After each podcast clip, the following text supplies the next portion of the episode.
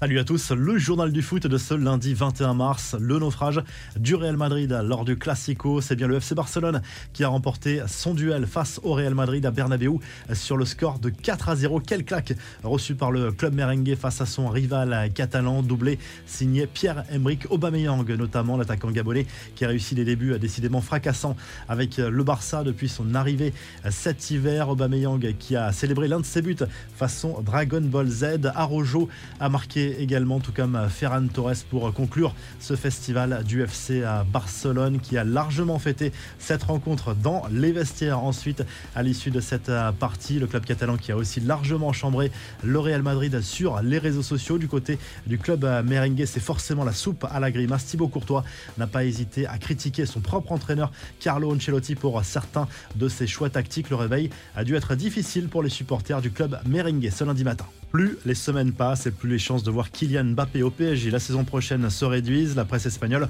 en remet une couche en ce début de semaine. L'attaquant parisien en aurait marre des méthodes du PSG et de Nasser El Khelaifi en particulier. Pour Elle Confidential, Mbappé veut se libérer d'un environnement toxique pour le football. Le journal est très critique envers le président du PSG, présenté comme un personnage autoritaire aux nombreux problèmes avec la justice. Le champion du monde qui était remonté après la défaite à Monaco 3-0 ce dimanche et appelle ses coéquipiers à l'unité et à se respecter sur cette fin de saison. Marquinhos s'est lui montré inquiet pour le titre, malgré l'avance très confortable du PSG et parle du pire match de l'année en principauté. Maurizio Pochettino n'a pas mâché ses mots non plus, parlant de honte sportive et d'un comportement inadmissible de ses joueurs. Une chose est sûre, l'ambiance dans le vestiaire serait déplorable au Paris Saint-Germain. Les clans se forment de manière plus appuyée encore qu'en début de saison. Les Sud-Américains d'un côté, les autres joueurs de l'autre. Il est temps que la saison se termine et cette trêve internationale arrive sans doute à point nommé pour le PSG.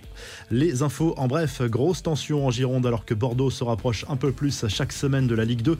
Plus d'un millier de supporters ont attendu les joueurs à la sortie du stade après la nouvelle défaite contre Montpellier dimanche. Grosse colère des supporters des Marinés Blancs qui regrettent le comportement des joueurs sur le terrain trop laxiste à leurs yeux. On se souvient de sa coupe mulet sur les pelouses de Ligue 1. L'ancien footballeur Tony Vérel est jugé avec ses frères à partir de ce lundi au tribunal correctionnel de Nancy, plus de 10 ans après une fusillade contre des videurs à la sortie d'une boîte de nuit. Tony Vérel, désormais âgé de 48 ni les faits pour lesquels il a déjà passé 5 mois en détention provisoire.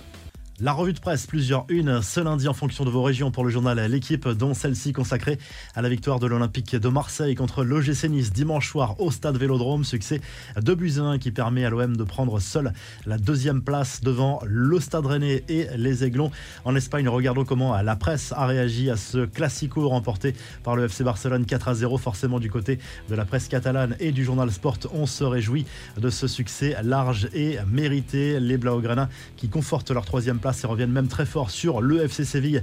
Deuxième du côté de la presse madrilène. En revanche, c'est forcément la soupe à la grimace. Le journal As qui parle d'une nuit noire et Carlo Ancelotti qui serait fragilisé après cette lourde claque infligée par le Barça à Bernabeu. Et puis en Italie, le Corriere dello Sport revient sur les résultats du week-end en Serie A, notamment cette belle réaction de la Juve 2 à 0 contre la Salernitana après son élimination cette semaine en Ligue des Champions. Victoire 3 à 0 de la Roma dans le derby contre la si le journal du foot vous a plu, n'hésitez pas à liker, à vous abonner pour nous retrouver très vite pour un nouveau journal du foot. On vous laisse avec le classement des meilleurs buteurs dans les grands championnats européens.